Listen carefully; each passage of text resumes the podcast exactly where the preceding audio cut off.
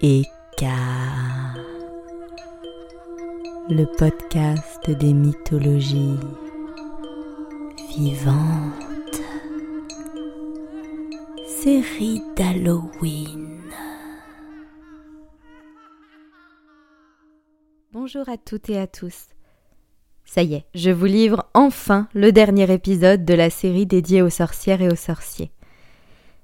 La créature que vous vous apprêtez à rencontrer ne collera peut-être pas avec l'idée que vous vous faites du sorcier, et pourtant cet animal appartient à la race de ceux que l'on considère comme les meilleurs alliés des sorcières, mais celui-là possède son propre pouvoir, et bien qu'il ait été, pour un temps, le compagnon de la légendaire Baba Yaga, nul besoin pour lui de s'abriter dans le giron de quelque magicien que ce soit.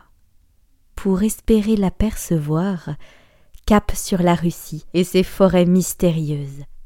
Un avertissement toutefois. Avant de vous engager sur ce chemin, il est possible que cette allée soit sans retour. Si vous voulez survivre, je vous conseille de ne pas vous laisser charmer par la voix de Côte Bayoun.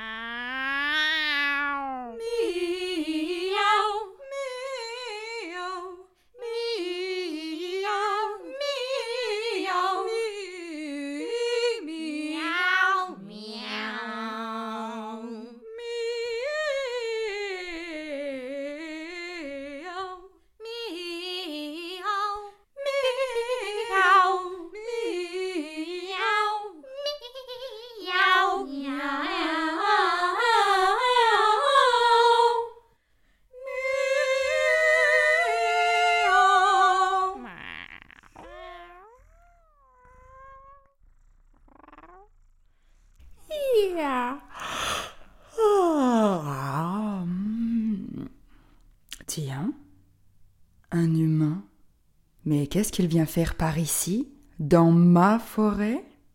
Rien ne pourrait l'attirer ici, si ce n'est moi. Il n'y a rien dans cette forêt, rien que des arbres communs et une végétation insignifiante. Aucun dragon, aucun animal fabuleux ne vit ici, aucun animal tout court d'ailleurs. Ici, il n'y a que moi. Pas de princesse à délivrer, pas de trésor à déterrer, pas de plante magique qui guérit tous les maux à récolter. Rien que moi, Côte Bayoun, le chat Bayoun. Et c'est bien suffisant. À moi seul, je suis tout cela à la fois l'animal fabuleux, la bête à abattre, le trésor et le remède miraculeux. Humain, voulez-vous entendre mon histoire? Alors commençons. Je suis un chat. Mais vous n'avez jamais vu de chat aussi grand et aussi beau. Mon pelage n'a pas de pareil pour enchanter la vue et ma voix. Ma voix. Elle est un trésor plus précieux que l'or, les joyaux et les honneurs. Celui qui aurait ma voix à son service deviendrait tellement riche et presque immortel. Il n'y a pas beaucoup de distractions dans cette forêt. Parfois j'en sors pour me nourrir. Je suis un grand chasseur. Mes proies favorites Les autres chats. Surtout ceux qui ont le culot de se croire plus beaux que moi. Quand je ne chasse pas, j'attends. Perché sur mon poteau de métal, j'attends le passage des voyageurs malheureux qui s'égarent aux abords de ma forêt. C'est si drôle de jouer avec eux, ils sont si drôles quand ils croient pouvoir m'échapper. Quand je me montre devant eux, ils prennent ils savent qui je suis, ma légende me précède. Ils ne sait même pas de se défendre, ils fuient, comme des rats devant un chat? Mais la fuite s'avère tout aussi inutile que le combat lorsqu'il s'agit de moi. Je n'ai qu'à ouvrir grand la gueule et parler. Je vous ai dit que ma voix était la source de tous mes pouvoirs. Elle est si belle, si douce et rassurante que quiconque l'entend ne peut s'empêcher de sombrer dans un lourd sommeil. Ces imbéciles courent, mais bien vite rattrapés par la torpeur. Leurs jambes deviennent lourdes, leur respiration ralentit, leur corps se recroqueville, se courbe sous mon pouvoir immense, et les voilà vaincus. Ils se retrouvent là, dans des positions grotesques, cueillis par le sommeil en pleine course, gueules béantes, bavantes, les ongles enfoncés dans la terre, dans une dernière et vaine tentative de fuite. Et je n'ai plus qu'à les achever. Mon jeu favori consiste à essayer de les attraper alors qu'ils ne sont qu'alourdis par le sommeil et qu'ils courent encore. Quel plaisir de les saisir de mes magnifiques pattes, de les laisser s'échapper et les rattraper ensuite. Je ne sais pas ce qui est le plus délicieux. Voir l'espoir s'allumer dans leurs yeux lorsqu'ils croient m'échapper ou si c'est justement quand il est remplacé par la terreur lorsqu'ils comprennent que je n'ai jamais perdu le contrôle, qu'il ne s'échappait que parce que je le voulais et que, quoi qu'il arrive, ils finiront par périr sous mes griffes. je suis redoutable. En réalité, aujourd'hui, je n'ai plus besoin de m'en prendre aux voyageurs. Tous les souverains, sans scrupules, ont entendu ma légende et m'envoient directement leurs adversaires. Un prince gênant, un gendre encombrant. Les voilà chargés de m'oxyre, mais chacun sait bien que nul ne revient d'une confrontation avec Côte Bayoun. Envoyer ces jeunes gens vers moi, c'est les envoyer à la mort. Ce n'est pas très subtil. J'ai combattu tant d'hommes. Un seul en est sorti vivant. Il s'agissait d'un simple soldat, un manant, tout ce qu'il y a de plus ennuyeux. Mais il avait l'avantage d'être aimé d'une magicienne qui lui donna toutes les astuces pour me vaincre. Cet imbécile n'a rien eu à faire, et si j'ai été vaincu, ce n'est pas de son fait. Sa sorcière lui avait confectionné trois bonnets de métal. Ainsi empilés sur ses oreilles, ils ont empêché ma merveilleuse voix de l'atteindre. Il a essayé de me frapper avec une barre de fer, mais mes flancs sont durs, et l'arme s'est brisée. J'ai pu réduire en pièces le bonnet. Puis, il a essayé de me frapper avec une barre de cuivre, mais elle s'est brisée et j'ai pu détruire le deuxième bonnet. Mais au moment j'ai voulu m'en prendre au troisième bonnet, il a attaqué avec une barre d'étain. Celle-ci ne s'est pas brisée. Elle s'est tordue et s'est enroulée autour de mon magnifique cou. Quelle déchéance Voilà que cet abruti me baladait en laisse depuis ma forêt jusqu'au palais du tsar. Voilà que j'en étais réduit à l'état de cadeau pour ce roi mortel.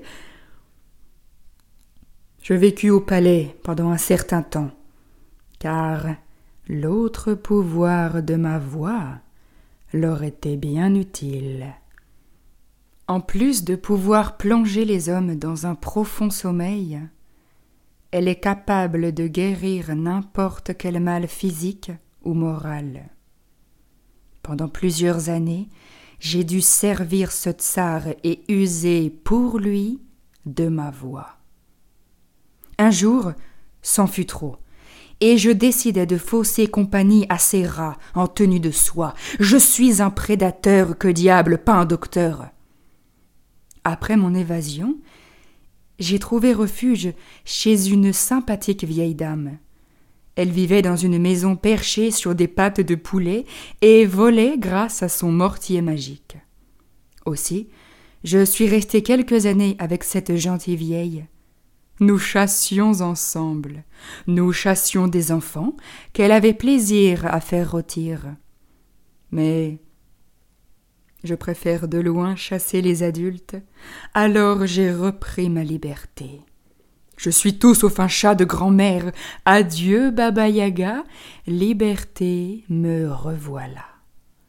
Et je suis de retour dans ma forêt, sur mon poteau, depuis lequel je compte mes aventures aux voyageurs et aux aventuriers, et nous voilà, vous et moi. À ce propos, ne sentez-vous pas la torpeur vous gagner Ne luttez pas. Faites-moi le plaisir de vous endormir. C'est le plus beau cadeau que vous puissiez me faire. Allez-y. Fermez les yeux et dormez. Dormez. Dormez, dormez. Dormez.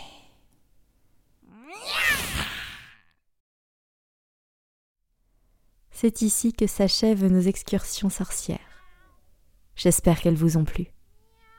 Pour ma part, ce format fut un véritable bonheur à réaliser. Merci à Ottilie Belcourt pour avoir incarné Cotte Bayoun. Et merci encore à toutes les comédiennes qui ont pris part à cette aventure. Vous avez apporté une formidable richesse à cette série et personnellement, j'ai adoré enregistrer chacune de vos voix. Merci, merci. J'espère ne pas vous avoir trop surpris avec la bande-son de cet épisode. Il est vrai qu'elle change un peu de l'ordinaire. Il s'agit d'une adaptation du duo des chats de Rossini. J'espère que vous l'avez apprécié. Sur ces mots, je vais me résoudre à laisser l'automne et ses mystères s'en aller et à accueillir l'hiver. Cependant, je vous avais promis cinq épisodes d'Halloween. Vous le savez, le confinement m'a empêché de rencontrer le dernier comédien mais j'ai bon espoir de pouvoir réaliser cet épisode dans les temps à venir. Je vous donne rendez-vous comme toujours sur les réseaux sociaux du podcast, Instagram et Facebook, pour accéder à plus de contenu et aux actualités de Eka. Si mon travail vous plaît et que vous souhaitez m'aider à continuer à créer, vous pouvez vous rendre sur Tipeee, la plateforme de dons en ligne. Je vous remercie encore pour votre écoute et votre soutien. Je vous souhaite une belle journée une belle soirée ou une belle nuit. À bientôt.